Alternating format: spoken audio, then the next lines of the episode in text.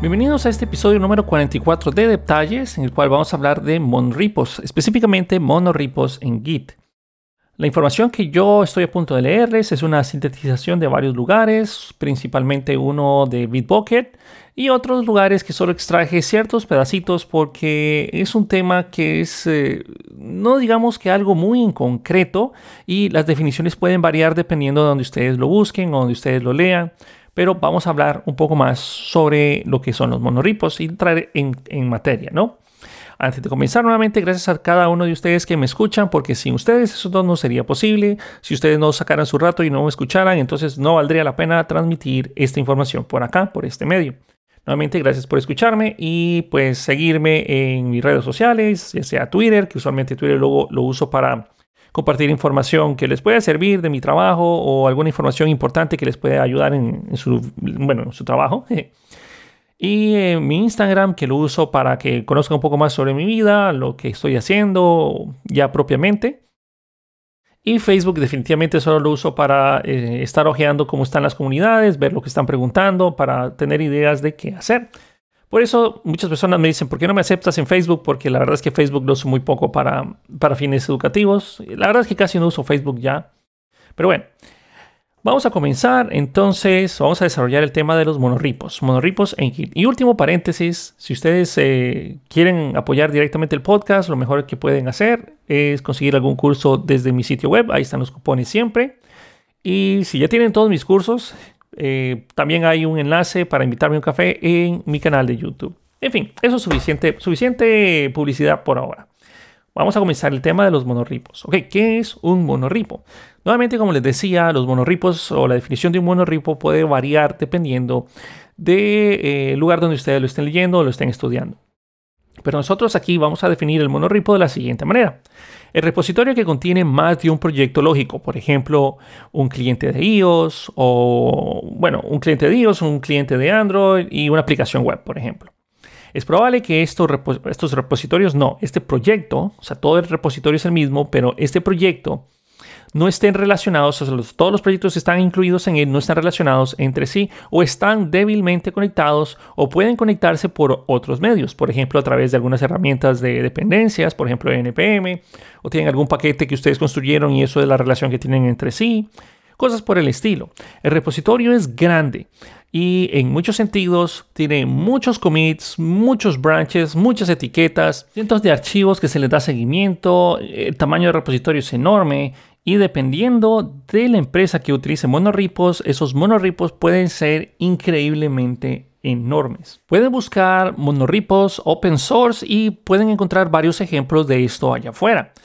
Nuevamente, la idea es que en general un monoripo lo podríamos ver como un repositorio o un proyecto que dentro de él tiene un montón de otros proyectos que no están realmente relacionados entre sí o están débilmente relacionados entre sí hay varios desafíos conceptuales para trabajar con monoripos. Por ejemplo, el primero es que Git rastrea el estado de todo el árbol cada vez que ustedes hacen un commit o cada vez que ustedes hacen un git add. Entonces va a rastrear y revisar cómo está el estado de su proyecto. Entonces, por cada commit que se realiza, Git rastrea el árbol de cada uno de estos cambios. Esto está bien para proyectos únicos o, o relacionados entre sí, pero se vuelve muy difícil de manejar para un repositorio que contiene muchos proyectos no relacionados. En pocas palabras, los commits en las partes no relacionadas del árbol afectan el subárbol que es relevante para un desarrollador. Este problema se manifiesta a gran escala con un gran número de commits que se hacen o que hacen avanzar la historia del árbol al siguiente nivel, al siguiente paso. Como la punta de la rama cambia todo el tiempo, se requieren fusiones o merges o reajustes locales frecuentes para impulsar estos cambios. Aquí estamos hablando de merge, estamos hablando de resolver conflictos y estamos hablando de que nuestro head en Git cambia constantemente. En Git, una etiqueta o un label, o un tag, mejor dicho, es un alias con un nombre para un commit en particular. Eso es todo lo que es un tag. Un Git tag es eso, no es más que un alias para que sea más fácil de recordar. Aparte, que nosotros estamos referenciando específicamente una parte de nuestro árbol. Podríamos ver un monoripo también como un árbol específicamente, literalmente un árbol que tiene muchas ramas, tiene diferentes ramas dentro de las mismas ramas. Entonces, eso lo podríamos ver, es una analogía bastante eh, acertada de un monorripo. Pero la utilidad o la utilidad de las etiquetas disminuye con el contexto de un monorripo.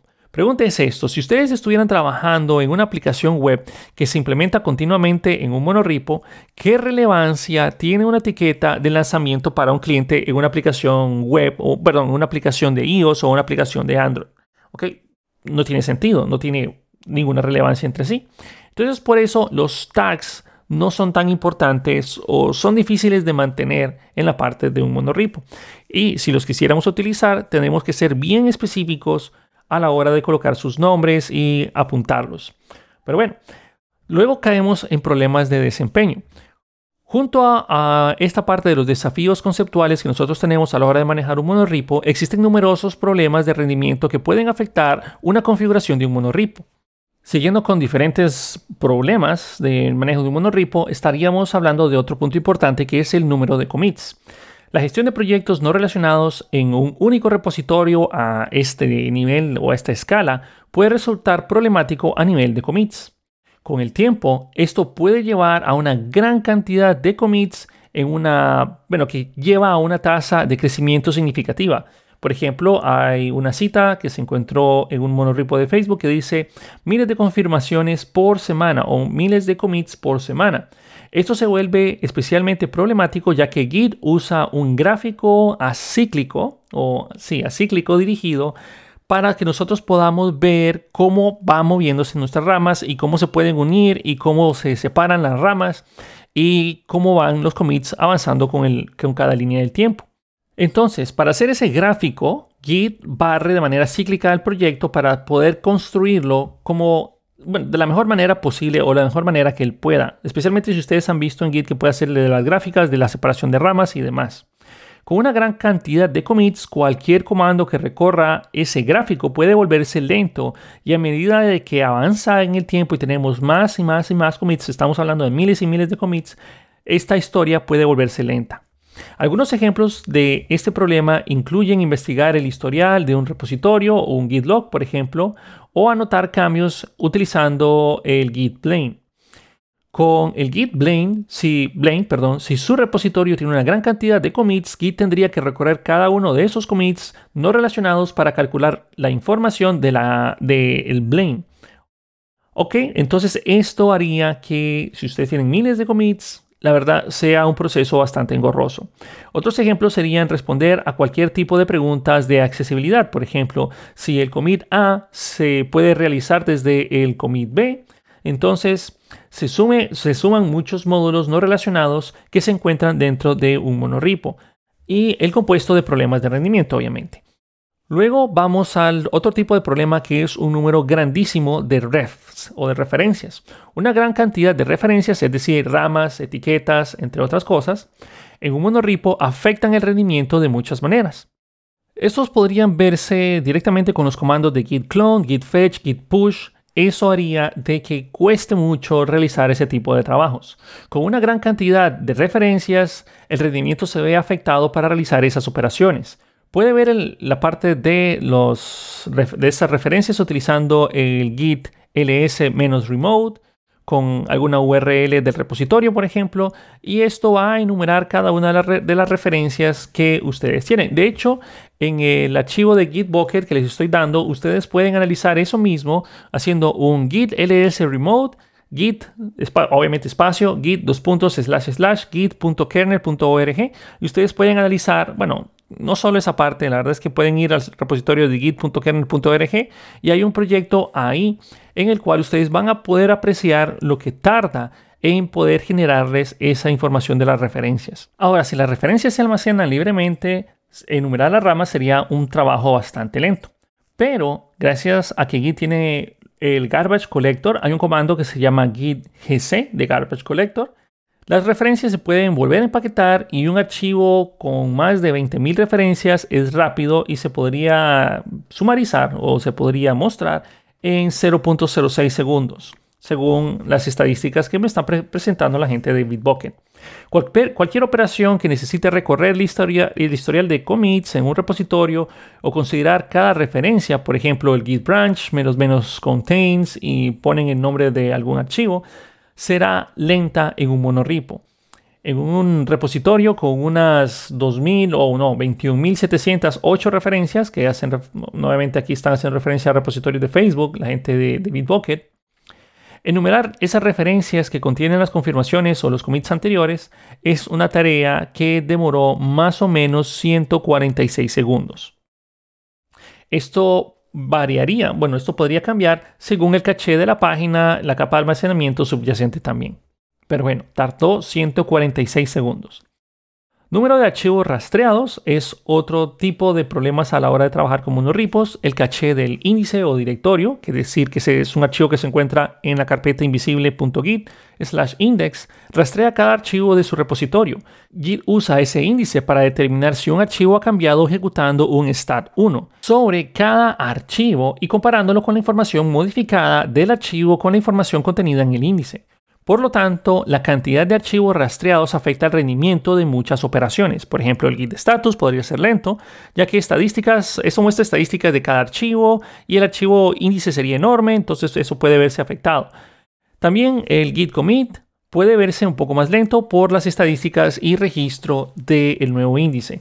Entonces puede tardar muchísimo. Claro, esto puede variar según el caché que ustedes dispongan, la capa de almacenamiento subyacente y solo se nota cuando hay una gran cantidad de archivos. ¿Ok? Estamos hablando, no estamos hablando de cientos de archivos, estamos hablando de miles o millones de archivos. Porque Git es bastante eficiente. Luego tenemos problemas con archivos bastante grandes. Los archivos grandes en un solo subárbol o una rama o slash proyecto pueden afectar el rendimiento de todo el repositorio. Por ejemplo, assets más o menos grandes o enormes agregados a un proyecto de iOS a un monorepo podría afectar todo, todo el trabajo del mismo y afectar realmente o impactar realmente el rendimiento del mismo monorepo solo por agregar archivos grandes o assets que sabemos que no van a cambiar con el, conforme el tiempo, pero Git de igual manera va a hacer clones de estos archivos, especialmente si son binarios bastante grandes, estamos hablando como de videos o algo así. Entonces esto nos va a afectar bastante el rendimiento de nuestro monorepo, o podría ser que lo afecte, porque van a ser clonados. Otro problema son efectos combinados, ya que por la cantidad de archivos, la frecuencia con la que se modifican o cambia su tamaño, esto da problemas combinados que tienen un mayor impacto en el rendimiento. Por ejemplo, cambiar entre ramas o cambiar entre etiquetas, que es muy útil cuando estamos trabajando en el contexto de un árbol o una rama. Por ejemplo, si la rama en el que estoy trabajando se actualiza por alguna razón y nosotros ocupamos o ocupamos actualizar la rama de la cual nos desprendimos, ese proceso usualmente es casi instantáneo. Estamos trabajando en proyectos medianos, grandes todavía, pero no un monorripo. Entonces eso ayuda muchísimo a que nosotros podamos actualizar las ramas, pero este procedimiento va a demorar bastante si nosotros tenemos un monorripo gigantesco. También se puede ver afectado el rendimiento ahí. La clonación y recuperación se ralentiza y consume muchos recursos del servidor, ya que toda la información se condensa en un único archivo de paquete antes de la transferencia. Usualmente podríamos ver cuando nosotros queremos hacer algún clon o algún fork de un proyecto, lo que hace Git es compactar todo. Lo compacta para que ustedes lo puedan descargar y cuando ya lo descargan, lo descomprime para dejar todo el proyecto como está, lo más parecido a todas las versiones que ustedes tienen en el mismo repositorio. Pero para hacer rápida la descarga lo comprime y si ustedes tuvieran un monorepo enorme, ese procedimiento puede tardar su, bueno, dependiendo, puede demorar un poco.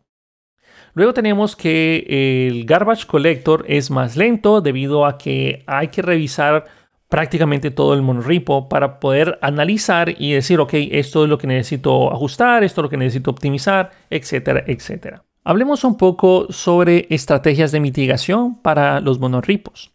Si bien es cierto, sería genial que Git respaldara el caso de uso especial que tiene hacer los repositorios monolíticos. Los objetivos de diseño de Git, que lo hicieron enormemente exitoso y popular, a veces están en desacuerdo con el deseo de usarlo de una manera para la cual no fue diseñado. La buena noticia para la mayoría de los equipos es que en realidad los repositorios monolíticos realmente grandes tienen a ser una excepción en lugar de la regla. Así que por más interesante de lo que estemos hablando en este momento, Lo más probable es que esto no se aplique a la situación en la cual tú te estás enfrentando actualmente. Dicho esto, existe una variedad de estrategias de mitigación que se pueden ayudar o que te pueden ayudar cuando trabajas con repositorios de este tipo, repositorios enormes. Para repositorios con historias enormes o activos binarios o archivos, perdón, archivos binarios enormes también, lo que se describe aquí son varias soluciones para trabajar con un repositorio monolítico y mejorar su velocidad. Uno sería eliminar los refs. Si tu repositorio tiene referencias de decenas de miles de archivos, deberías de considerar eliminar las referencias que no necesitas. Por ejemplo, podríamos conservar únicamente el historial de cómo van evolucionando los cambios. Mientras que las confirmaciones, o en este caso los commits de fusión, que apuntan a sus padres por el trabajo realizado en las diferentes ramas que después terminan siendo unidas entre otras ramas, eso ya no nos interesa. Aunque recuerden que al fin y al cabo ustedes son los que saben mejor cómo está su proyecto, puede que eso sí les interese, puede que no, pero eso nos podría ayudar a evitar tener tantas referencias. Luego, en un flujo de trabajo que, basado en ramas, que usualmente esto es bastante común en este tipo de repositorios, la cantidad de ramas a la larga, o sea, larga duración que se desean conservar debe de ser pequeña. Es decir, nosotros tenemos que estar trabajando en no, no dejar nuestras ramas ahí ok, ya fusionadas, se quedó la rama ahí porque todavía está manteniendo esa referencia. Porque Git no sabe si el día de mañana la vas a usar, si todavía necesita conservar su referencia, que por defecto hasta que no le digamos que lo, ya no es necesario, lo va a mantener. Entonces, cada vez que nosotros ya no ocupamos las ramas, tenemos que limpiar ese trabajo, limpiar esas ramas que ya sabemos que no van a llegar a ningún lado. Y si se va a mantener esa rama, pues específicamente que tenga el nombre específico para saber que esa rama nos interesa y evitar accidentalmente borrarla en un futuro. Considera la posibilidad de eliminar todas las ramas que no hayan o que no se hayan fusionado con la rama principal, como por ejemplo la, rama de producción, que ese sería el main o el master branch. Aún así es posible rastrear el historial de cómo han evolucionado los cambios siempre que sea o siempre que se pueda acceder a una confirmación o a un commit desde la rama principal y se haya fusionado con una rama de fusión. Esta rama de fusión son ramas que terminan siendo unidas mediante un merge. El mensaje de confirmación de fusión o el, o el mensaje de confirmación de un merge predeterminado a menudo contiene información sobre la rama, y que, cómo fue que se unió. Usualmente eso es algo que ustedes van a ver cuando ustedes una, unen alguna rama y había algún tipo de conflicto y se resuelve el conflicto. Van a ver que Git les sugiere ciertos nombres como unión o merge con tal rama. Esos nombres son bastante útiles y podríamos usar eso para mantener la referencia en lugar de mantener directamente refs en nuestro repositorio. Manejo de una gran cantidad de archivos. Esto es otro problema para, bueno, una mitigación que vamos a hablar al respecto. Si su repositorio tiene una gran cantidad de archivos con decenas de miles, por ejemplo, puede ser útil utilizar un almacenamiento local rápido con una memoria que pueda usarse como caché o un buffer. Esto es un área que se requieren ciertos cambios significativos para los clientes similares, por ejemplo, a los cambios que Facebook implementó para Mercurial. No sé al respecto, pero aquí dan ciertas informaciones para que podamos leer más sobre ello. Su enfoque utilizó notificaciones del sistema de archivos para registrar los cambios en los archivos en lugar de iterar sobre todos los archivos para verificar si algunos de ellos cambió. Se ha discutido en un enfoque similar, también usado por Watchmen, para Git, pero aún no se ha integrado ni se ha logrado. Utilice Git LFS o almacenamiento de archivos grandes. Para proyectos que incluyen archivos enormes como videos, gráficos, Git LFS o LFS si está bien dicho, es una opción para limitar su impacto en el tamaño y rendimiento por general de nuestro repositorio. En lugar de que Git almacene los grandes archivos directamente en el repositorio y haga clones del mismo, Git LFS almacena un pequeño archivo de marcador de posición en memoria para que nos permita a nosotros poder mantener la referencia al objeto, que en, lugar de que vaya siendo clones del el mismo. Git LFS, no sé si lo mencioné, pero es la abreviatura de Large Files o Large File Storage entonces Git LFS se conecta a las operaciones nativas de inserción, extracción, recuperación propia de Git para manejar la transferencia y sustitución de los objetos en el árbol de nuestro repositorio de una forma transparente. Esto significa que puede trabajar con archivos grandes en su repositorio como lo haría normalmente, sin la penalización de que nuestros repositorios se inflen de manera innecesaria. Luego ya viene algo específico y publicidad de Bitbucket, Bitbucket Server, ya voy a hablar de unas cosas de GitHub también, pero Bitbucket Server 4.0 o superior, no, de hecho 4.3 o superior, ya incorpora una, un tipo de almacenamiento especial de Git LFS totalmente compatible e integrado para que ustedes no tengan que hacer configuraciones previas. Y por eso esto también es publicidad, porque es la mayor parte de la información que les estoy diciendo se encuentra de Bitbucket. Luego tenemos la identificación de límites y dividamos nuestro repositorio. La solución más radical es dividir un monorripo o un ripo de este tamaño en repositorios un poco más pequeños y enfocados. Tiene mucho sentido. Intenta dejar de rastrear cada cambio en un solo repositorio y en lugar de eso identifique los límites de los componentes, tal vez identificándolos por módulos o componentes que tienen un ciclo de lanzamiento similar. Si bien es cierto, sería genial que Git apoyara a los monorripos con elegancia, pero el concepto de un monorripo está ligeramente en desacuerdo con lo que hace Git, que sea, con lo que hace Git que sea enormemente exitoso y popular en primer lugar. Sin embargo, esto no significa que debe de renunciar a las capacidades de Git porque tiene un monorripo. En la mayoría de los casos existen soluciones o soluciones viables para cualquier problema que surja. Para las personas que trabajan con monorripos y también trabajan en GitHub, pueden buscar la parte de, vamos a buscar por aquí lo tengo, de el Spare Checkout Feature, la cual es, no es algo propio de GitHub, pero GitHub está impulsando el manejo de monorripos también poco a poco. Entonces, eh, hay una forma en la que Git escala los monorripos o los repositorios más grandes con la función del el Spare Checkout que le permite centralizarse en un conjunto de archivos, se supone que debe de hacer que cada uno se sienta como si estuviera trabajando en un repositorio pequeño, aunque está contribuyendo a un repositorio más grande unificado con otros proyectos. Solo que hay un problema, el índice de Git todavía sigue siendo bastante grande porque es obviamente un monorripo y los usuarios pueden sentirlo. Eso hasta ahora. El índice de Git es una estructura de datos crítica en Git, es decir, el Git index. Sirve como el área de preparación entre los archivos que se tienen en el sistema de archivos y el historial de confirmaciones o el historial de commits. Cuando se ejecuta un git add, los archivos de su directorio de trabajo o su working directory se procesan y se almacenan como objetos en el índice, lo que convierten en cambios para las diferentes etapas. Cuando ustedes ejecutan un git commit, los cambios de esas etapas o ese staging area almacenados en el índice se utilizan para crear una nueva confirmación o un nuevo commit. Cuando se ejecuta un git checkout, Git toma los datos de las últimas confirmaciones y escribe los directorios de trabajo en el índice. También podríamos ver cómo es que hace el flujo, es decir, cuando nosotros hacemos el git checkout y lo movemos a otro punto del tiempo, entonces git trae del índice los, archivos como estaban en ese punto del tiempo y obviamente ustedes podrían mentalizarse que esto puede verse altamente afectado en un monorripo. A lo largo del año pasado, el equipo de GitHub y Git Fundamentals, que también es parte de como una subrama de GitHub, contribuyó con una nueva característica llamada el Spare Index, que es lo que les estoy mencionando, que le permite tener el índice que se centre en los archivos dentro de algún cono disperso. Ustedes pueden ver más esta característica nuevamente si buscan Spare Index de GitHub. Si, está, eh, si ustedes están trabajando en un repositorio y trabajan con el Spares, Spares Checkout, también pueden habilitar el índice disperso utilizando varios comandos como el git spares checkout, init, y hacen el cono donde se hace la separación o el git spares checkout set y los directorios respectivos. Esto es algo difícil de explicar en el podcast, sería bueno tener gráficas y ejemplos, pero nuevamente yo los invito a que ustedes puedan informarse un poquito más al respecto. El Spare Index es algo que favorece al trabajo con los monorripos, pero todavía no es perfecto. Podemos empezar a hacer la conclusión o el cierre del tema de los monorripos con la siguiente conclusión.